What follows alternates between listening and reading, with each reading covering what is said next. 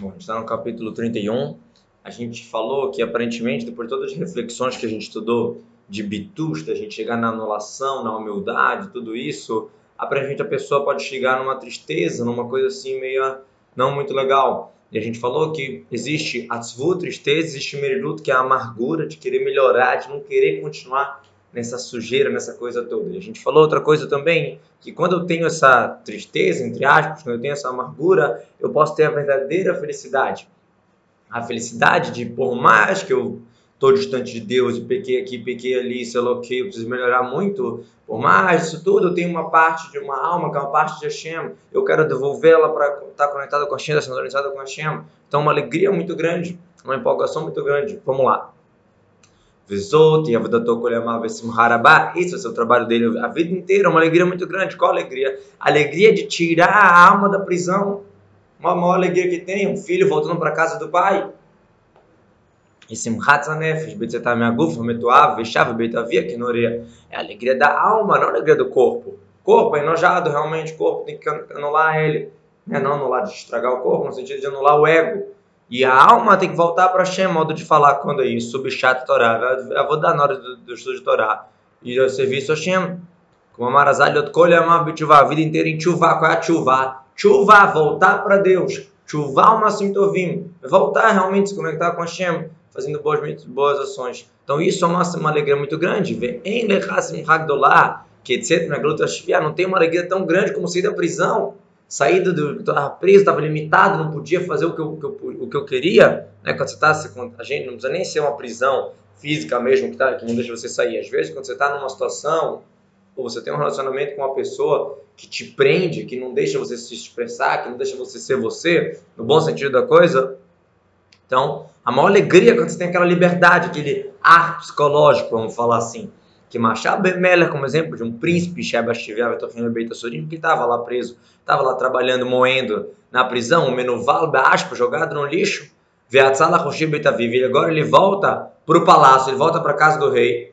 É uma, uma coisa gigantesca. Então, quando eu pego e aqui nesse corpo, nesse corpo material, nessa sujeira toda, eu vou lá e o dia inteiro estou fazendo techuvá, estou voltando para a China, eu faço uma mitzvah, é igual um príncipe que estava na prisão, lixo, no lixo sujo, indo de volta para casa do rei.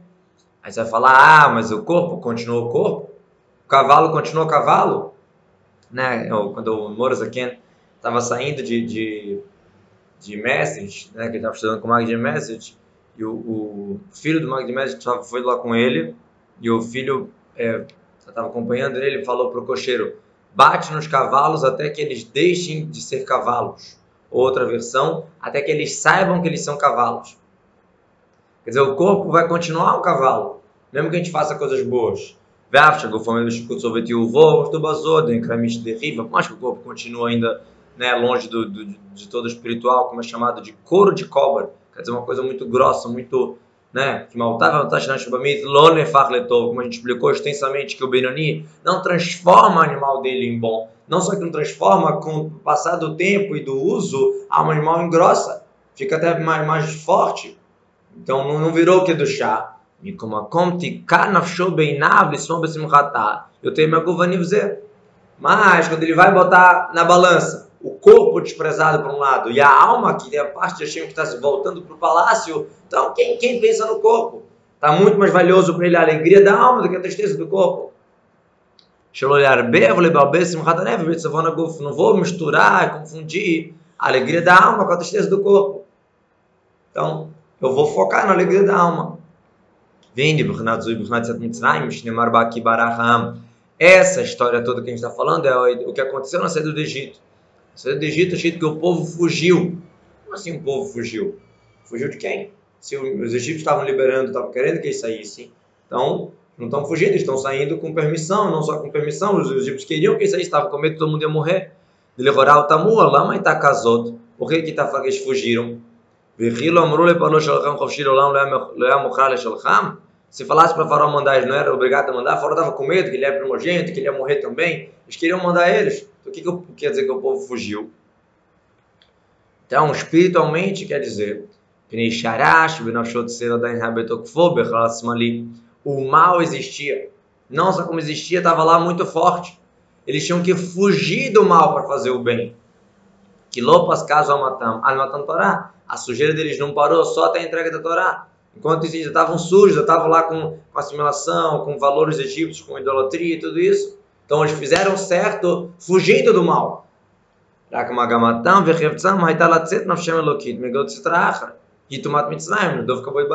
Eles queriam sair da Tumá, sair do Tumá do Egito, sair da Clipá e se grudar em Hashem.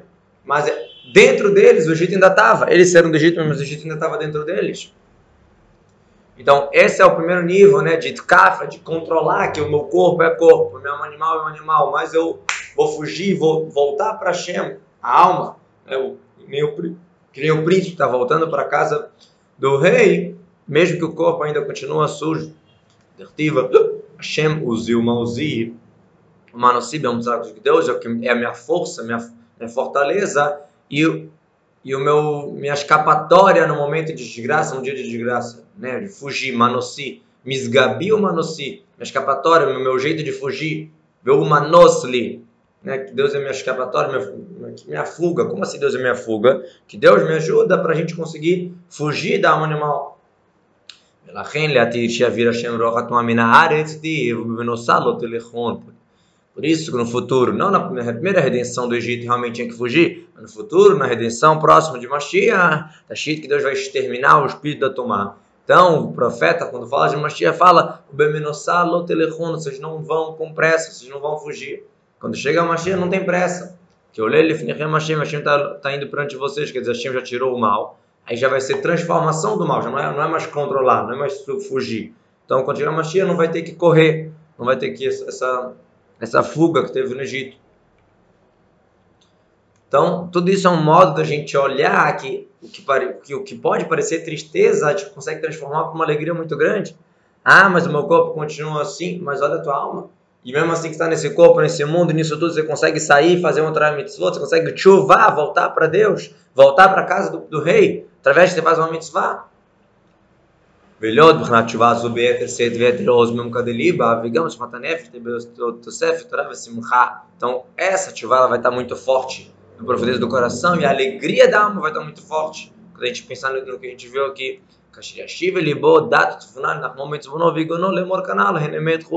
quando a pessoa prestar atenção no que a gente falou aqui, seria um grande consolo para sua tristeza. Falar o que é verdade, que é meu animal tá assim, assim, assim, assim, né? Mas eu tenho uma nefesh lokit. Ani lo Não fui eu que me fiz assim. Né? Aquela história do, do homem, do homem que era muito feio, o sábio falou, chegou para ele e falou, como que é ser tão feio? Aí o homem falou, reclama com o meu criador, reclama com quem me fez assim.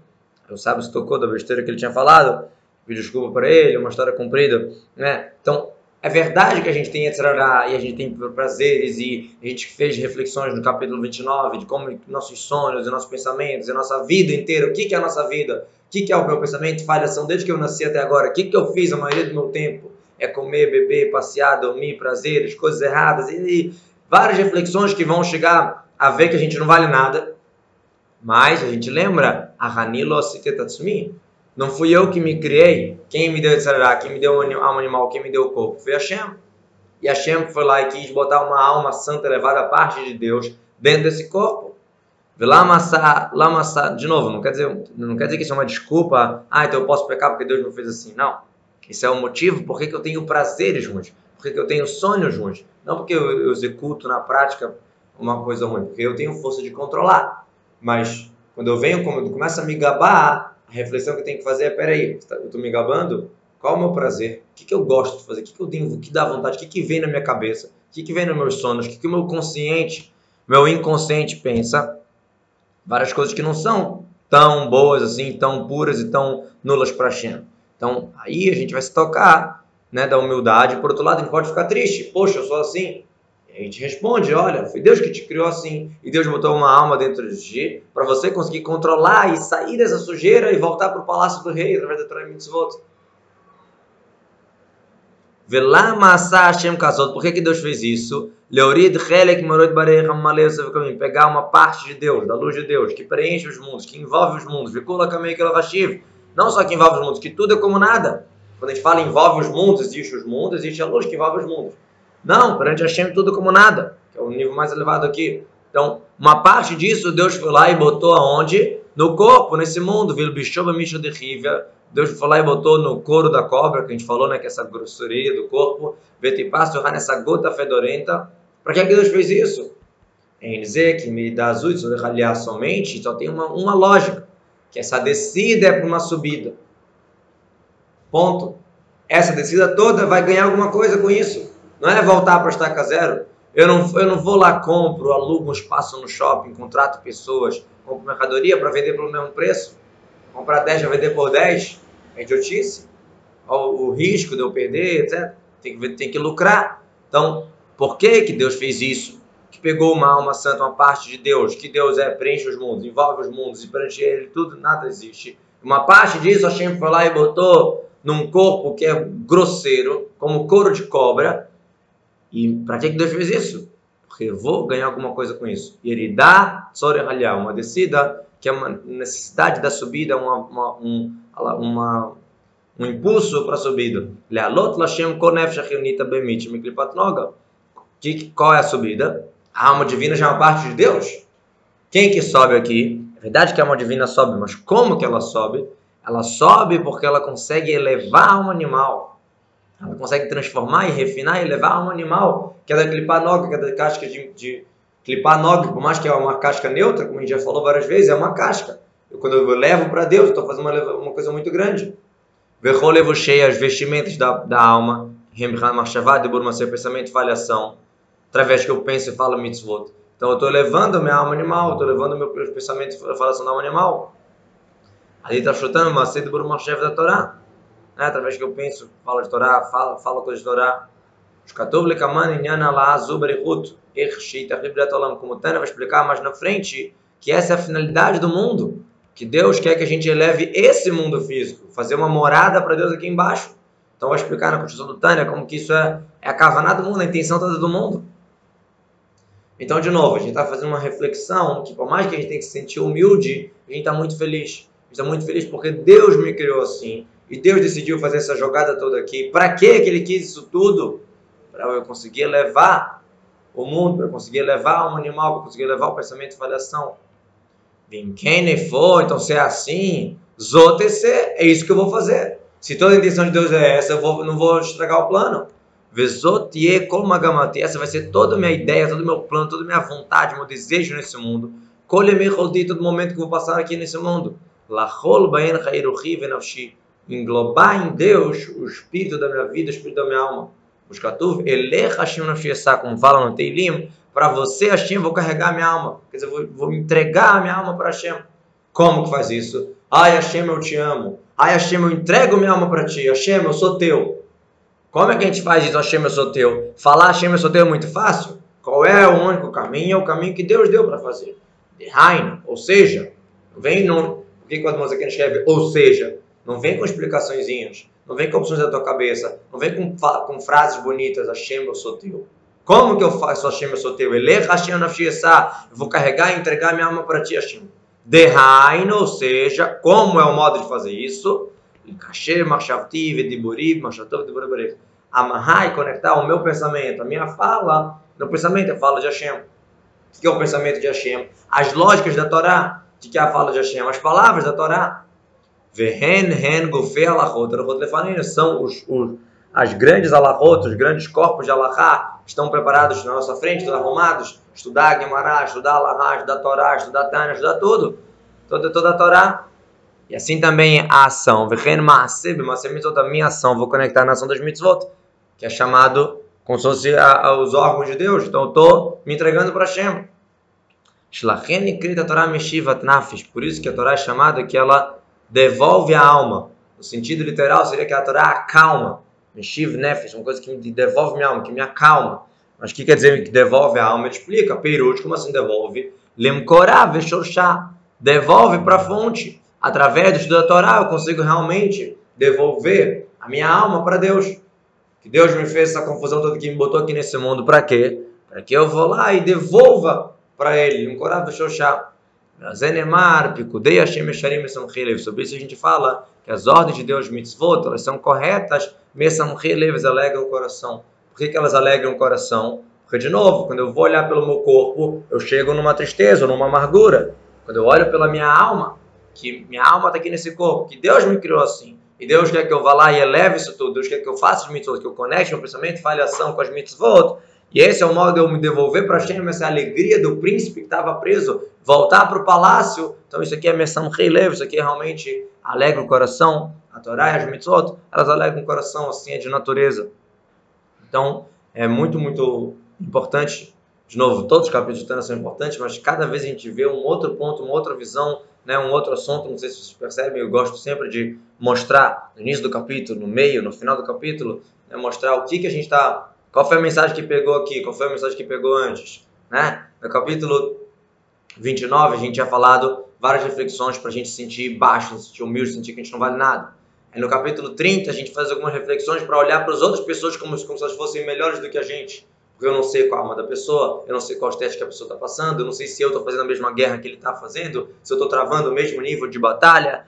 E agora no capítulo 31 ele vem e fala a questão da a conclusão que pode ter dessas reflexões, que é a tristeza ou a amargura, que a tristeza é muito ruim, deve ser empurrada, que é, que é ficar para baixo, não querer fazer nada. E a amargura, que é o sentido de querer melhorar, de querer sair da sujeira, é, um, é uma coisa que pode ser boa. Mesmo assim, o principal foco tem que ser na alegria. Como chegar na alegria se eu acabei de refletir que eu não sou nada? Resposta é que isso que eu não sou nada é meu corpo. Mas quem criou esse corpo? Quem criou esse animal cheio de prazeres, cheio de coisas? Hashem. Eu tenho a força de controlar, mas eu vou continuar tendo esses prazeres. Então não é para ficar triste, é para ficar feliz que eu tenho uma alma, que Deus fez uma história toda para essa alma, parte de Deus mesmo. Vim aqui nesse corpo, vim aqui no físico e consegui, através da Torá das Mitzvot, voltar para Deus, como um príncipe que volta para o palácio. Então, é uma alegria muito grande. Então, essa vai ser o meu plano, a minha ideia a vida inteira, é voltar para o palácio, eu sei que eu estou aqui nesse mundo, nessa, nessa sujeira, eu sei que através de uma Torá, uma mitzvah, um tefilin, uma, uma tefilá, um teilim, uma ajuda, uma, uma bondade, alguma coisa boa que eu faço, eu estou conseguindo voltar, voltar para o palácio, isso é uma alegria muito grande. Conectar o pensamento, a fala e a ação, no pensamento, fala e ação de Hashem, que é entender a Torá, refletir sobre a Torá, falar a palavra de Torá, fazer as mitzvot, isso é Mishivat Nafsh, isso devolve a alma, chuva, devolve. Como assim devolver? Devolver para Deus, se conectar com Deus. Isso traz uma alegria muito grande. Que as mitzvot e a Torá, elas alegram o coração. No próximo capítulo, Bezat Hashem, na próxima aula, de estudar uma das bases também da, da Hassidut, que é a Havat Israel, o amor ao próximo. Capítulo 32 é o leva, o coração. Que realmente, depois de todas essas reflexões, a gente consegue ter o amor ao próximo de uma maneira muito, muito forte e eficaz.